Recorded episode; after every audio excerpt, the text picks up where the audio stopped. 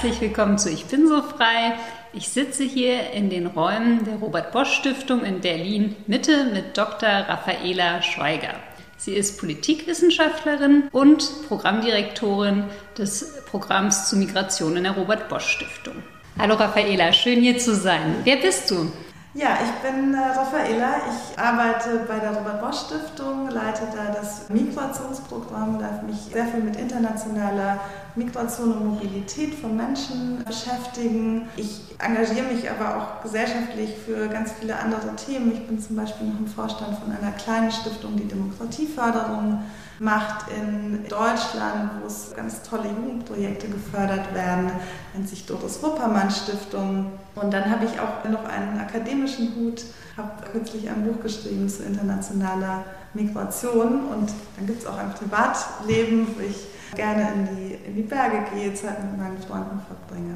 Sehr schön. Wie startet denn für dich der perfekte Tag? Der perfekte Tag startet auf jeden Fall mit Kaffee oder Tee, auch als Ritual, das morgens zu machen. Und dann gibt es unterschiedliche Varianten eines perfekten Tags, die aber eigentlich immer damit anfangen, dass man ein bisschen Zeit hat für sich, seine Gedanken zu sortieren, vielleicht noch was zu lesen und erst dann in den Tag wirklich zu starten. Und in einer ganz perfekten Welt sind dann natürlich damit so Dinge verbunden wie früh morgens auf den See zu fahren mit einem Stand-up-Paddle oder in die Berge zu fahren. Das ist dann der absolute Luxus. Was ist denn deine Mission? Ja, ich glaube, wenn wir auf diese großen Herausforderungen der Welt schauen und diese Komplexitäten von, wie hängt denn eigentlich das alles zusammen, dass ich versuche in allem, was ich, was ich tue, ganz viele komplexe Perspektiven zusammenzubringen. Das ist das, was man gut bei einer Stiftung machen kann, wo wir mit ganz, ganz vielen Menschen arbeiten. Und ich habe mich sehr, sehr viel damit beschäftigt, wie kann man eigentlich Forschung, Zivilgesellschaft, Politik, Praxis auf eine Art und Weise zusammenbringen, anders über Probleme oder Herausforderungen nachzudenken und nicht in einem Silo und dafür Initiativen, Ideen auf und auszubauen. Und das ist für mich jenseits von Themen. Also jenseits davon geht es jetzt um Migration, geht es um die Klimakrise, geht es um die Ungleichheiten, die wir, die wir sehen und mit so einem Spirit auch auf Menschen zuzugehen und in dieser Multiperspektivität zu, zu arbeiten. Ich glaube, das ist so das, was mich umtreibt und, und beschäftigt. Kommen auch nochmal genauer dazu, was du machst. Aber erstmal, was macht denn eigentlich die Robert Bosch Stiftung? Das sind ja sehr schöne Räume hier in Berlin-Mitte. Das finde ich auch und die Räume auch in Stuttgart sind auch sehr schön, wo wir als Stiftung den zweiten Sitz haben. Die Stiftung gibt es seit 1964. Wir werden bald 60 Jahre alt und sind verbunden mit dem Unternehmen Bosch. Also unsere Mittel, die wir ausgeben dürfen, kommen aus der Arbeit des Bosch-Unternehmens. Wir sind aber inhaltlich ne, frei und, getrennt. Und was wir tun, leitet sich aus dem Vermächtnis von Robert Bosch ab der sehr breit formuliert hat einen gesellschaftlichen Auftrag auch seines Vermächtnisses und interpretieren das heute mit den großen Themen Bildung, Gesundheit und globale Fragen es dann nochmal ganz viele unterschiedliche Bereiche gibt, zu denen wir arbeiten. Und für mich ist ja zentral eigentlich dieses Prinzip, das Robert Bosch formuliert hat, sei Mensch und ihre Menschenwürde. Und das kannst du für mich anwenden auf, wie gehe ich eigentlich mit Patienten im Gesundheitswesen um, wie fördere ich Schülerinnen und Schüler auf eine Art und Weise, damit sie fit für die Gesellschaft von heute sind. Und jetzt zu dem Thema, in dem, in dem ich arbeite, wie können wir eigentlich dafür sorgen, dass Menschen, die sich auf den Weg machen, um woanders zu arbeiten, weil sie fliehen müssen, das eigentlich in, in Würde tun. Und das trägt uns tatsächlich als Vermächtnis, auch wenn unser Stifter schon seit den 40er Jahren nicht mehr am Leben ist, aber das trägt auch dieses Unternehmen. Ich kann gerne noch ein paar Fakten sagen, auch zu unserer Arbeit. Wir sind knapp 180 Mitarbeiter, die auf Stuttgart und Berlin hier verteilt sind. Wir fördern um die 90 bis 100 Millionen Euro pro Jahr im In- und Ausland in unseren Themen Und wir haben auch noch ein paar eigene Einrichtungen, die zur Stiftung gehören. Das ist einmal das Robert Bosch Krankenhaus in Stuttgart, das so alle in der Region, glaube ich, sehr kennen und schätzen. Wir haben hier in Berlin eine Robert Bosch Academy, wo Fellows aus der ganzen Welt ähm, Zeit verbringen dürfen und Themen hier in das Berliner Publikum bringen. Wir haben einen Bosch Health Campus, auch in Stuttgart, der sich ganz mit Forschung, mit Ideen für das Gesundheitssystem beschäftigt und wir sind Teil des Robert Bosch College, das United World College in Freiburg, eine internationale Schule, wo ganz tolle Schülerinnen und Schüler lernen dürfen in einer ganz tollen Umgebung und in einer sehr internationalen Umgebung. Und das ist so der große Kosmos, wo ganz viele andere Teilorganisationen noch mit reinspielen, auch in unsere Arbeit. Ja, das hört sich riesig an. Kann man sich denn auch mit kleinen Projekten bewerben? Also wir sind eine Stiftung, die jederzeit Förderideen und Projektideen annimmt. Und mittlerweile gibt es auch ein digitales Portal. Es ist tatsächlich so, dass wir das allen zugänglich machen wollen, die uns Ideen schicken können. Dann klickt man und dann landet das bei dem Team, wo das aus der eigenen Sicht thematisch am besten passt. Alle Ideen werden auch in den Teams diskutiert. Wir müssen leider sehr oft Nein sagen. Wir kriegen sehr, sehr viele Ideen und haben einfach auch begrenzte Ressourcen und eigene Strategien. Aber ich finde das ein sehr wichtiges und schönes Prinzip als, als Stiftung, dass wir, dass wir das tun und wir sind auf diese Ideen angewiesen, um die Arbeit zu tun, die wir tun, denn wir, wir machen sie seltenst alleine. Schön, also den Link, den tue ich auf jeden Fall in die Show Notes. Das ist super. Was machst du denn jetzt genau bei der Arbeit als Programmdirektorin für Migration? Also mein Team und, und ich, wir sind ja auch eine, eine kleine Truppe, beschäftigen uns ganz intensiv mit, wie stellen wir uns eigentlich die Zukunft von einem internationalen System für Migration vor? Also wie müssen wir eigentlich darüber nachdenken, wenn Menschen auf dieser Welt mobil sind und auch immer mehr mobil sein werden? Und wie passt das eigentlich zusammen mit den großen Transformationen, die wir haben in unseren Gesellschaften, mit der Klimakrise, digitale Technologien, die, die alles beeinflussen? Und wie können wir eigentlich mit unseren vielen Partnern, die wir haben, darüber nachdenken und vordenken, was das heißt, um auch vorbereitet zu sein? Und wir denken darüber nach und arbeiten dazu, wie wir viel langfristiger und nachhaltiger den Schutz von Flüchtlingen und Migranten ermöglichen können. Ich glaube, wir sehen alle in den Nachrichten, was Menschen passiert auf dem Weg nach Europa zum Beispiel, aber auch in vielen anderen Teilen der Welt. Und wir arbeiten viel zur Frage, wer sind eigentlich die Akteure, die das gut stemmen können. Und das sind eben nicht immer nur die Staaten, sondern da passiert ganz viel zivilgesellschaftlich. Bürgermeister und Städte machen die Hauptarbeit in diesen Themenfeldern. Und wir arbeiten mit und wir fördern ganz, ganz unterschiedliche Akteure in Europa, im Nahen Mittleren Osten, dem afrikanischen Kontinent, manchmal auch darüber hinaus, die wahnsinnig tolle Arbeit dazu machen. Und das ist eigentlich was sehr, da sind wir sehr demütig, weil wir oft dann die auch finanziellen Ermöglicher sind und man kommt auf einem Weg zusammen. Wir begleiten und beraten ganz viel, haben natürlich auch eigene Ideen, wo wir Impulse reingeben oder auch mal eigene Initiativen aufsetzen. Aber es ist ein sehr, sehr großes Netzwerk in Zivilgesellschaft, im UN-System, mit auch Regierungsvertretern, mit Thinktanks, äh, Wissenschaftlern, anderen Stiftungen, mit denen wir dann kooperieren auch zu diesen Themen. Bevor wir tiefer einsteigen, also jeder scheint ja eine Meinung zum Thema Migration zu haben. Was sind denn die drei größten Migrationsmythen aus deiner Sicht? Also ich glaube, es gibt wahnsinnig viele Mythen und es ist tatsächlich, wie du sagst, so eine oft verbunden mit einem Gefühl und wenig, wenig Fakten. Ich glaube, der erste Mythos ist, Migration ist gleich Flucht. Und wenn wir auf die, auf die Zahlen äh, schauen, wir haben Menschen, die über Grenzen hinweg migrieren, hat die Internationale Organisation für Migration 2020 gezählt 281 Millionen Menschen, die wegen Arbeit, Studium, Familienzusammenführung in ein anderes Land ziehen. Und wenn wir auf die Flüchtlingszahlen blicken und den Menschen, die vertrieben wurden aus ihrer Heimat, zählt das UN-Flüchtlingshilfswerk 100 drei Millionen Menschen, davon ist aber die über die Hälfte innerhalb ihres Landes vertrieben. Also die zählen gar nicht in diese 281 Millionen rein. Das heißt, der Großteil der Menschen weltweit, die sich bewegen, über Landesgrenzen hinweg, tut das sehr geordnet, sicher, geplant über ein Arbeitsstudienvisum, über doppelte Staatsbürgerschaft und so weiter und so fort. Und ein eher kleiner Teil, der sehr, sehr stark in den Medien diskutiert wird, ist tatsächlich forcibly displaced, wie man im Englischen besser sagt. Also auch, sind nicht alles Flüchtlinge nach der Genfer Flüchtlingskonvention. Und mit diesem Teil der Menschen, die auch eine sehr dramatische Reise hinter sich haben, müssen wir ganz anders arbeiten. Aber die, die Zahl der Menschen, die mobil sind, ist viel größer. Und wir vergessen in Europa, glaube ich, wie man geht nach Brüssel zum Arbeiten, man studiert in, äh, in Spanien. Das ist auch Migration, die wir aber wegen der Freizügigkeit gar nicht mehr so, so wahrnehmen. Und da ist einfach wahnsinnig viel passiert. Ich glaube, der zweite Mythos ist, die meisten Flüchtlinge sind nicht in Europa.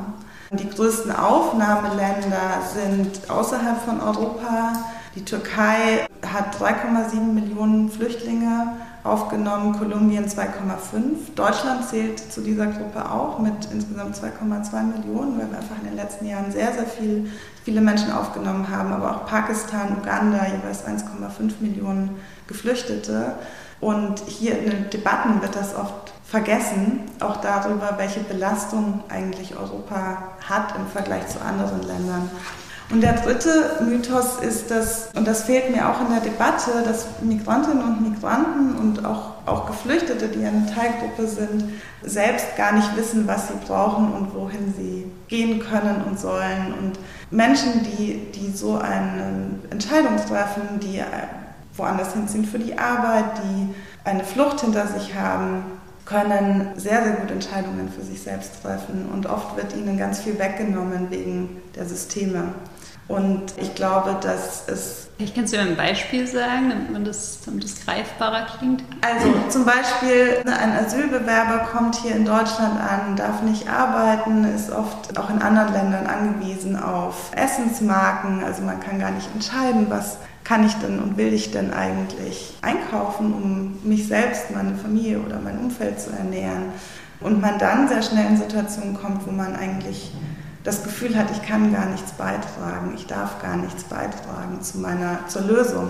Und wenn man dann aber Gespräche führt, wenn man reinhört in die Menschen, haben sie eigentlich sehr klare Wünsche und Vorstellungen, ihr Leben zu gestalten, Bildung, Arbeiten, einen eigenen Lebensunterhalt zu verdienen. Und in den, in den Medien wird es oft dargestellt, als würden die Menschen das gar nicht wollen. Es sind oft die Systeme, die es verhindern, rechtlich sozusagen überhaupt diese Zugänge zu, zu haben. In Deutschland sind, ist viel passiert, in vielen anderen Ländern sind wir da noch weit von, von entfernt.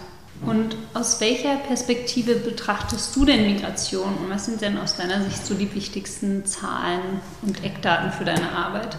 Also einmal ist so der, der Fakt, dass wir uns als Menschen bewegen und, und mobil sind auf dieser Welt, ist älter als der Fakt, dass es Grenzen gibt und dass es Staatskonzepte gibt. Und das ist, glaube ich, was, was wir erstmal für uns anerkennen müssen. Und für mich heißt das auch darüber nachzudenken, wie bauen wir eigentlich Systeme, in denen wir mobil sein können, die trotzdem für Staaten sicher geordnet, regulär sind. Und wenn man sich anguckt, wer sich wie auf dieser Welt bewegen kann, auch für Reisen, mit unserem deutschen Pass können wir in fast 170 Länder visafrei einreisen. Das heißt, wir müssen uns kaum damit beschäftigen, mit komplexen Visaverfahren, mit langen Wartezeiten, teilweise über Jahre um überhaupt mal ein anderes Land zu sehen. Wenn wir uns Länder wie Kenia anschauen oder Niger, Kenia kann mit dem kenianischen Pass kann ich in 68 Länder visafrei einreisen, wenn ich aus dem Niger komme in 59 Länder. Und das sind eben oft nicht die Länder, wo man vielleicht zum Studium oder für eine Ausbildung mal hinkommen möchte oder sich das angucken möchte. Und das sind Ungleichheiten auch von welche Perspektiven sehe ich eigentlich für mich selbst.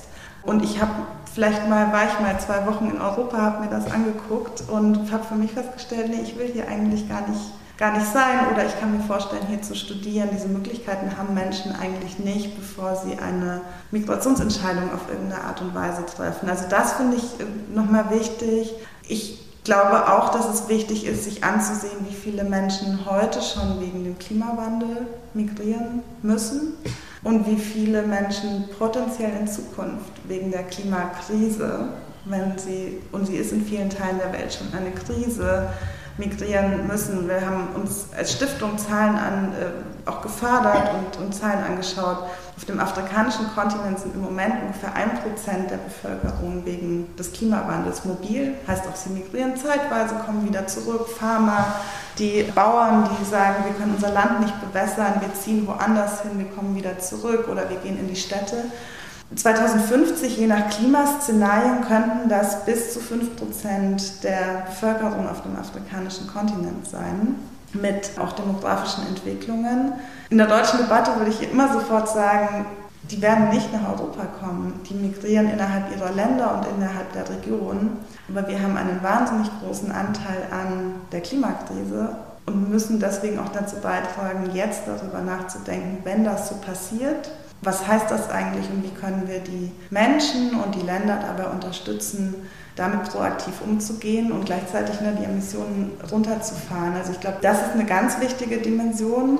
Und ein anderer Aspekt, der noch nicht so viele Zahlen, Daten, Fakten hat, sind digitale Technologien.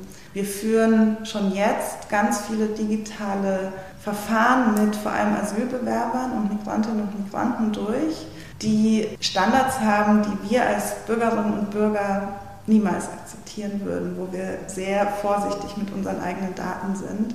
Was, was, meinst du jetzt genau? Also zum Beispiel haben wir im Asylverfahren in Deutschland werden ganz viele Systeme getestet, wie das wurde wieder eingestellt, Spracherkennung, also Dialekterkennung, kann ich eigentlich verifizieren, wo jemand herkommt. Handydaten auslesen, kann ich eine, den Weg eines Menschen nachvollziehen, ähm, ob das so stimmt, was jemand im Asylverfahren sagt und das mit digitalen Technologien zu hinterlegen.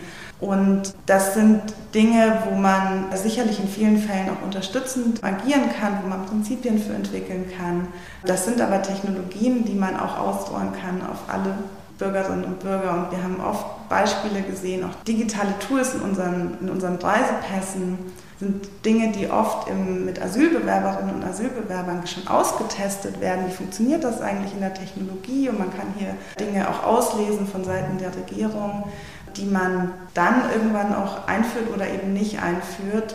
Und da wird einfach viel getestet, wo man, glaube ich, sehr genau hinschauen muss, was da gerade passiert. Und so oft auf diese Fragestellung gucke ich und gucken wir gerade ganz viel, neben den ne, internationalen Zahlen von Migration und wie sie sich entwickeln werden.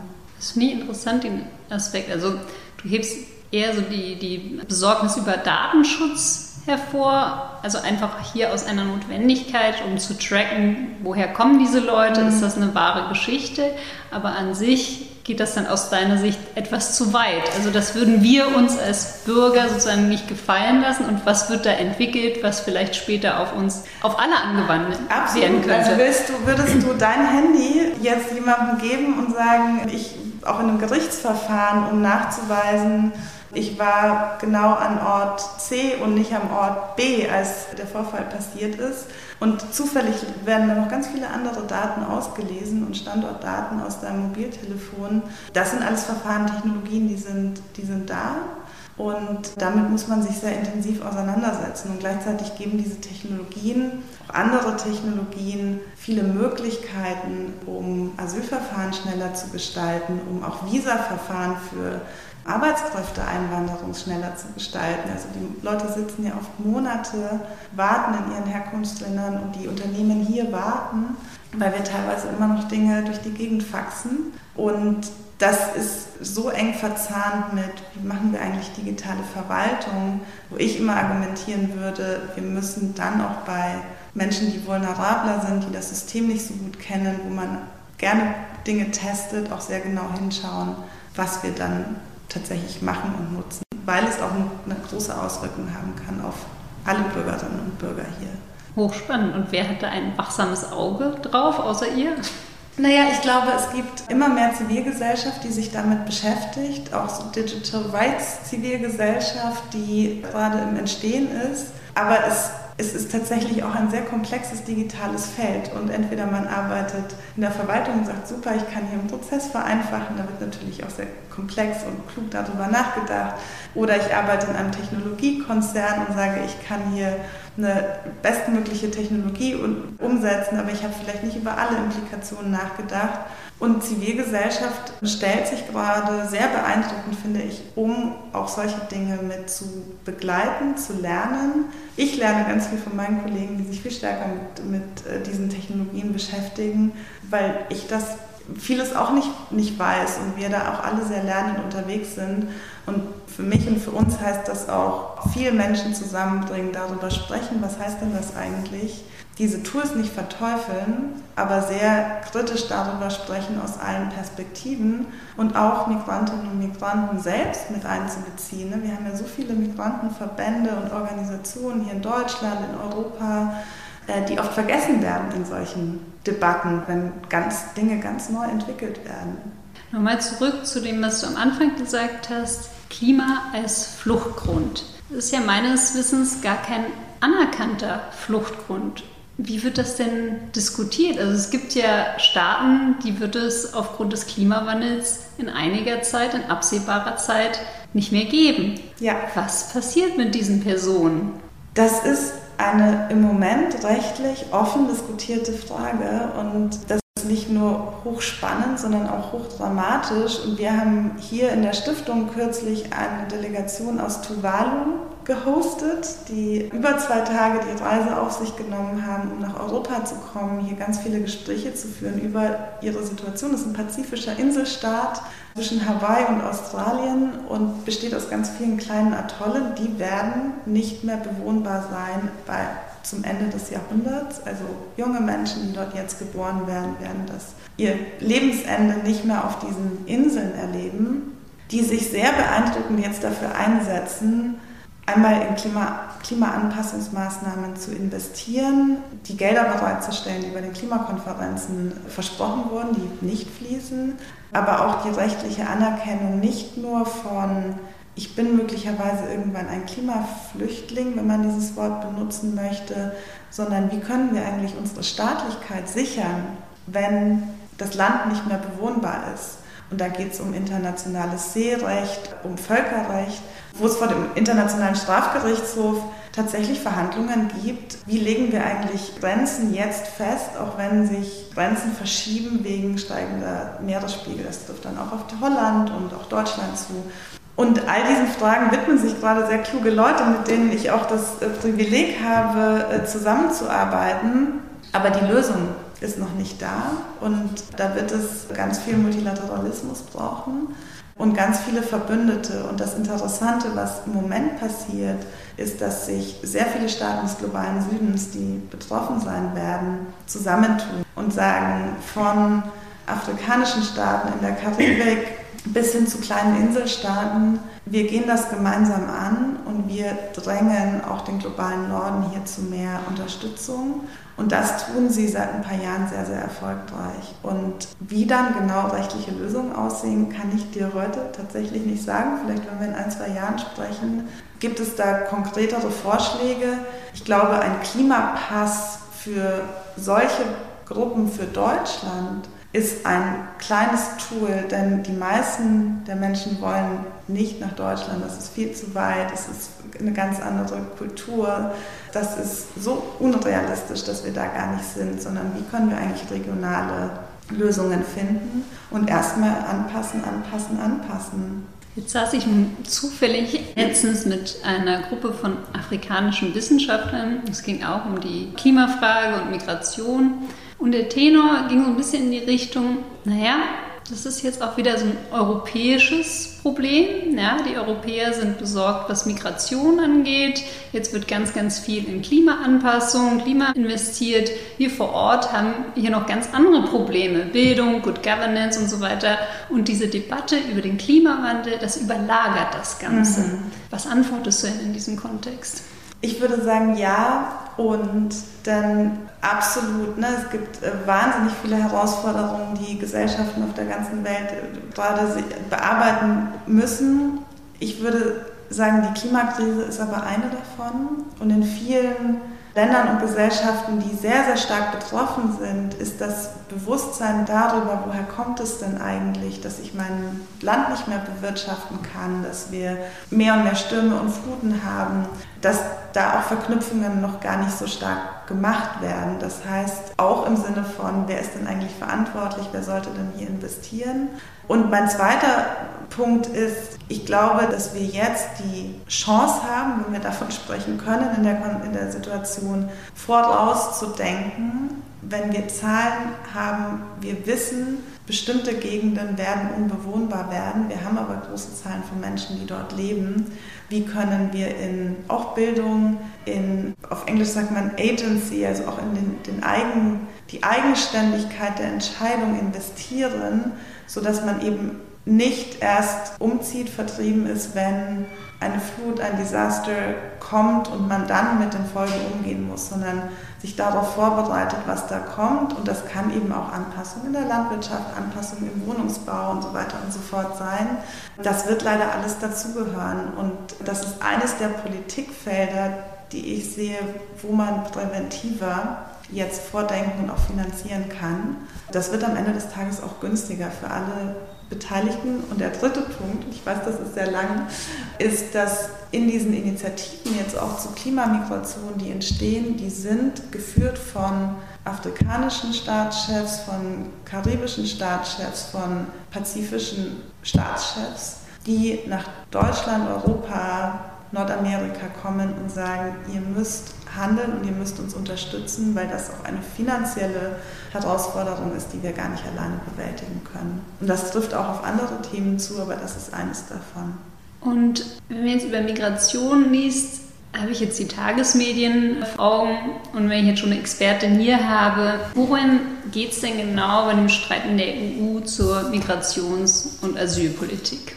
Naja, einmal geht es um, wenn man das in der europäischen Dimension sieht, um die Frage von Solidarität und die Umsetzung von den sogenannten Dublin-Regeln. Also eigentlich sind die Erstaufnahmestaaten innerhalb der Europäischen Union dafür verantwortlich, die Flüchtlinge aufzunehmen und auch das Asylverfahren abzuwickeln. Und das ist natürlich eine enorme Belastung an den EU-Außengrenzen und die Verteilungsmechanismen funktionieren einfach überhaupt nicht. Ich würde aber auch sagen, es ist ein gewollter Notstand und es ist eine gewollte auch Medialisierung der, der Dramatik und es ist eine Abschreckungsstrategie der Europäischen Union, um zu verhindern, dass noch mehr Menschen nach Europa kommen. Und in diesem Streit geht es aus meiner Sicht auch darum, wie extrem wollen und können wir denn eigentlich sein und sehr viele Länder, die einfach gar nicht aufnehmen, gar nicht aufnehmen wollen. Und wenn wir uns die Situation an den Außengrenzen anschauen, die New York Times hat kürzlich aufgedeckt und nachgewiesen, dass die griechische Küstenwache Menschen, die schon in Griechenland angekommen waren, wieder in ein Boot gesetzt hat und im Wasser ausgesetzt hat. Und das sind Pushbacks, die gegen jedes Völkerrecht, gegen alle internationalen Standards und alle aus meiner Sicht auch Menschlichkeit verstoßen. Und wir dürfen auch nicht vergessen, alleine dieses Jahr sind über 1000 Menschen schon im Mittelmeer ertrunken. Das sind die Zahlen von Anfang Mai.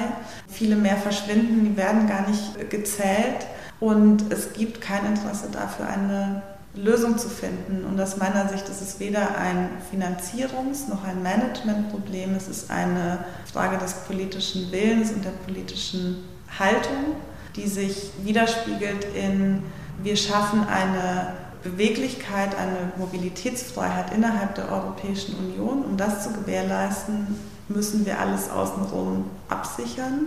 Und das ist die einzige Region weltweit, die das so, die das so handhabt.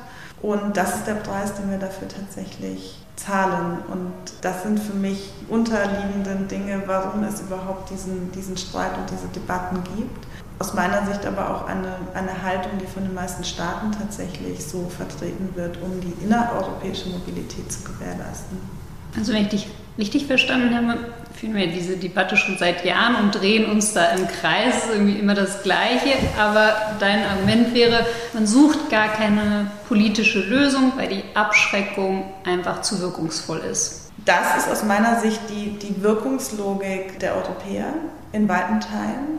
Und ne, wenn wir uns die, die Gelder, die für, für Grenzschutz, für Frontex ausgegeben werden, für, für andere Organisationen, übersteigen weit die Mittel, die für Aufnahme, Unterstützung, Integration ausgegeben werden. Und diese, ne, alles, was man aktuell in den Medien liest, ist weder neu, noch ist es anders, noch ändert sich wirklich was an den, an den Außengrenzen. Auch die Debatte darum, lagern wir Asylverfahren aus, machen wir vor, vorgelagerte Asylverfahren in, in Drittstaaten. Auch das ist nicht neu. Auch das ist, sind Dinge, die haben wir 2016, 17 diskutiert. Es gibt ja Großbritannien jetzt als Beispiel, wo man erstmal hingucken muss, funktioniert das überhaupt in der Logistik, jenseits dessen, was man äh, völkerrechtlich davon hält.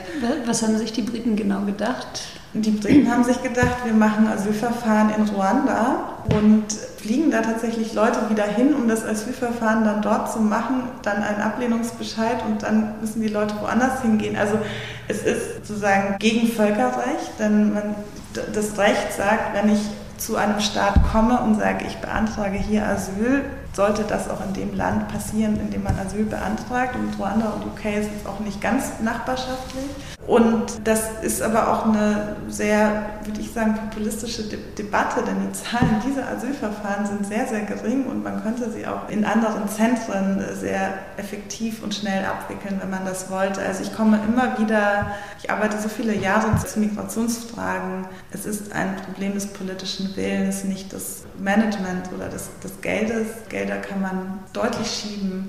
Und die meisten Menschen, auch wenn wir andere Politiken hätten, wollen nicht Richtung Europa. Sie sind in anderen Aufnahmeregionen, wo sie auch mit ganz anderen Herausforderungen nochmal konfrontiert sind, in Lagern und so weiter und so fort. Jetzt passt die Frage vielleicht ganz gut, wie kommen wir denn weg von den Emotionen?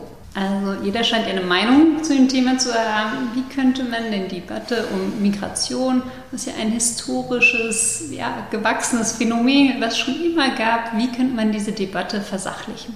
Ich glaube, wenn ich die Antwort darauf hätte, hätte ich schon viel gewonnen. Aber ich versuche, ich versuche es und versuche natürlich auch in meiner Arbeit einen Beitrag dazu zu leisten. Ich glaube, der erste Punkt ist wegzukommen, auch in der politischen Kommunikation von es ist immer Notstand und es ist immer dramatisch und je länger man in diesem Feld arbeitet, man auch, man hat vieles einfach auch schon geschafft und auch in der stärker darauf zu fokussieren auf was auch wenn wir auf Deutschland schauen geschafft wurde. 2015 16 wie viele Menschen hier angekommen sind wie viele jetzt in Arbeit sind. Das ist ein wahnsinnig hoher Prozentsatz. Da kann man anders darüber sprechen ohne die Herausforderungen klein zu reden das andere ist wir haben wahnsinnig viele Menschen hier die so eine Migrations- oder Fluchtgeschichte selbst durchlebt haben, die hier Teil dieser Gesellschaft sind. Wir hören und sehen sie sehr, sehr wenig noch in den, in den Medien und der Debatte, aber auch im politischen Diskurs. Und da, glaube ich, kann man viel Raum und Räume geben, auch in Podcasts, in Medienberichterstattung, Menschen ihre Geschichte teilen zu lassen, denn das sind immer auch das, was einen persönlich berührt, der, die Geschichten hinter den, großen, hinter den großen Zahlen. Und dann vergessen wir auch immer wieder den großen Fachkräftebedarf, den wir in Deutschland und Europa haben werden und den, den Bedarf an Zuwanderung. Und es gibt äh, Studien, die vorrechnen, wir brauchen eigentlich 400.000 Menschen, die jedes Jahr nach Deutschland kommen, um unseren Fachkräftemangel zu decken, da sind wir bei weitem nicht, weil unsere Systeme und auch die Attraktivität gar nicht so da sind. Und Deutschland hat international gar keinen so guten Ruf, weil die Deutschen oft ein bisschen erstmal ein bisschen grumpy sind und man hier sich vielleicht gar nicht immer so, so willkommen fühlt, wenn man zum Arbeiten nach Deutschland kommt und das einfach ein bisschen dauert dass Menschen auch wieder, wieder gehen und sagen, ich gehe lieber in die USA mit anderen Herausforderungen, die deutsche Sprache ist schwer. Ich glaube, dass Deutschland sich sehr intensiv damit beschäftigen muss, wie werden wir eigentlich attraktiver für Menschen, die hierher kommen und einen Beitrag zu unserer Gesellschaft leisten wollen, damit wir unseren Wohlstand erhalten, unsere Wirtschaft umbauen können in auch eine, eine grüne Wirtschaft. Das werden wir nicht alleine oder mit allen Menschen, die jetzt hier sind, schaffen. Und auch darüber wird mehr gesprochen, aber ich finde immer noch zu wenig. Also eigentlich müssten wir mehr Marketing für uns machen. Ich glaube ja. Und die Marketingkampagnen, die wir bisher gemacht haben, glaube ich, da kann man noch mal drauf gucken, was wir da noch besser machen können. Ja, Im Kontrast dazu, wenn du die Tagesmedien liest, hat mir eigentlich fast das Gefühl, also jetzt über 100.000 Asylanträge schon in diesem Jahr haben wir eine ähnliche Situation wie 2015, 2016? Die Kommunen sind überlastet, es fehlt an Geld und so. Also diese, diese Krise wird ja geradezu heraufbeschworen. Ähnlich, aber anders, würde ich sagen. Einmal haben Kommunen sehr, sehr viel gelernt aus der Zeit, haben auch sehr viele Ressourcen wieder zurückbauen müssen, weil sie die Mittel nicht hatten. Wir haben aber damals, 2015, 16, manche Dinge politisch nicht gelöst. Eben wie die Frage, wie werden denn eigentlich Gelder verteilt? Es gibt Modelle, Vorschläge, wie man das anders gestalten kann. Und wir haben viele Menschen aus der Ukraine in Deutschland, die einen ganz anderen Status haben. Und daran sieht man auch, was, was der Unterschied sein kann. Denn mit dieser sogenannten Massenzustromsrichtlinie, finde ich ein ganz schreckliches Wort, die 2001 verabschiedet wurde und nie in Kraft getreten ist, können Ukrainerinnen und Ukrainer jetzt einreisen und sofort arbeiten, können sich ihren Wohnort frei aussuchen, und viele sichern sich so auch ihren Lebensunterhalt, während sie jetzt nicht in der Ukraine sind. Im Vergleich dazu gibt es ganz viele Asylsuchende, die immer noch ihr Asylverfahren nicht durch, noch nicht durchlaufen haben, die das alles nicht dürfen und die deswegen auch ne, das Gefühl haben und de facto keinen Beitrag auch zur, zur Gesellschaft leisten können, sondern sehr stark in einem Wartemodus. Und dadurch ist, glaube ich, auch die hohe Zahl der Ukrainerinnen und Ukrainer, das sind mehr, als wir 2015, 16 aufgenommen haben, alleine aus der Ukraine etwas, was man in Anführungsstrichen gar nicht so merkt, weil es eben nicht diese klassische, ich suche Asyl, ich muss durch die Verfahren, erst dann kann ich arbeiten, erst dann kann ich meinen eigenen Lebensunterhalt sichern. Die Fälle gibt es natürlich auch. Aber ich finde, hier in Berlin sieht man ja ganz viele, auch Ukrainerinnen und Ukrainer, die jetzt hier in Cafés und, und, und Hotels, wenn ich hier bin, arbeiten. Das ist aufgrund dieser einen rechtlichen Ausnahme, die im Fall der Ukrainerinnen und Ukrainer gemacht wurde. Und deswegen ist die Situation tatsächlich anders und das führt auch zu einer anderen Integration. Das möchte ich zum Schluss nochmal auf dein Buch zu sprechen kommen. Du hast ja ein, ein Buch rausgebracht und vielleicht in dem Zusammenhang auch Spaß am Anfang davon, dass es ja noch ganz andere Akteure gibt als Staaten, die beim Thema Migration sehr aktiv sind, wie der Global Compact on Migration kamen wir auch in deinem Buch zur Sprache. Worum geht es da eigentlich? Ja, das ist ein wissenschaftliches Buch, das auf meiner Dissertation beruht. Und ich habe mich mit der allerersten Verhandlung, die es zu internationaler Migration bei den Vereinten Nationen gab im Jahr 2018 und das ist ja durchaus bemerkenswert, dass du sagtest es auch vorhin, Migration ist etwas, das gehört zur Menschheitsgeschichte, aber alle Facetten von Migration haben es nie in die Vereinten Nationen geschafft. Es gab immer wieder einzelne Abkommen, es gibt das Flüchtlingsregime.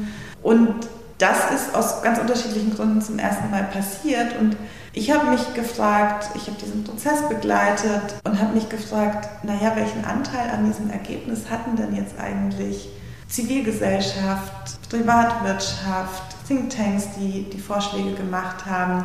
Und habe mit ganz vielen Leuten gesprochen und alle haben gesagt, ich habe da ganz viel Energie reingegeben über zwei Jahre, aber ich weiß es eigentlich nicht. Und dann habe ich mir gedacht, ich mache da eine Forschung draus und habe mich sehr intensiv mit den Akteuren beschäftigt. Und die kurze Antwort ist, ja, aus meiner Sicht würde es dieses, diesen Pakt, wie wir ihn haben, der als, als Richtlinie für ganz viele Aktivitäten zu internationaler Migration dient, so nicht geben, wenn es nicht die vielen Vorschläge, Expertise von all diesen Akteuren gegeben hätte in dieser Zeit. Auch viele Learnings, was äh, hätte besser laufen können. Und ja, darum geht es.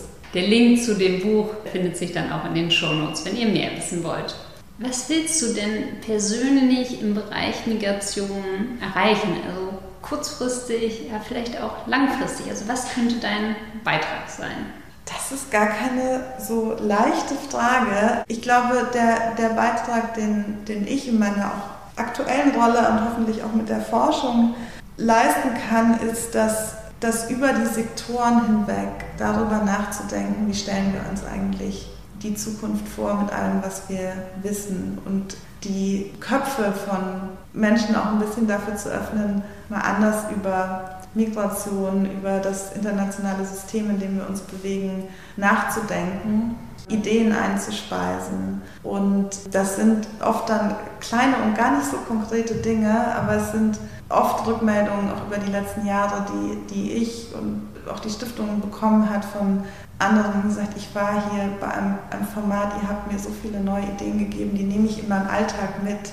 Und dann ist es natürlich immer schwierig nachzuvollziehen, was dann daraus passiert, aber es ist eine, eine Haltung, mit der ich durch die Welt gehe. Und ich glaube, dass ganz konkret habe ich mein, mein Herz wirklich bei den, der Klimakrise und, und was macht das mit Menschen und äh, werden Menschen äh, ihre Heimat verlassen müssen und was können wir tun, damit sie bestmöglich dort leben können, wo sie leben wollen. Und ich helfe gerade Initiativen mit, mit aufzubauen. Das tun wir natürlich auch mit Förderung, die ganz anders über das internationale System nachdenken. Und wenn das gelingt, in ein paar Jahren rechtliche Rahmenbedingungen zu verändern, tatsächlich auch Projekte zu initiieren, die Jugendliche darin stärken, mit der Situation, in der sie sind und in Zukunft sein werden, umzugehen, dann habe ich hoffentlich einen kleinen Beitrag geleistet, etwas zu verändern in dem Bereich. Toll, dann wünsche ich dir ganz viel Glück bei. Schlussendlich, was sind denn deine nächsten Pläne und Projekte und worauf freust du dich insbesondere? Ja, ich bin ja schon sehr lange bei der, bei der Stiftung und durfte wahnsinnig viele Dinge hier aufbauen. Und ich bin total geehrt. Ich darf jetzt eine kleine Auszeit nehmen im Herbst und werde an der Yale University sein, ein paar Monate für ein Fellowship mit äh, ganz vielen tollen internationalen anderen Fellows. Wir sind 16 Personen, die den, den Herbst in Yale verbringen werden und über internationale Politik, Leadership und viele andere Dinge nachzudenken und uns auszutauschen. Und das ist ein wahnsinniges Privileg und ich freue mich da sehr drauf und komme dann auch gern wieder hier zur Stiftung zurück. Es wird sicher spannend. Wir wünschen dir eine fabelhafte Zeit und freuen uns, von dir weiter zu hören. Vielen Dank für die Einladung, Zoe. Danke.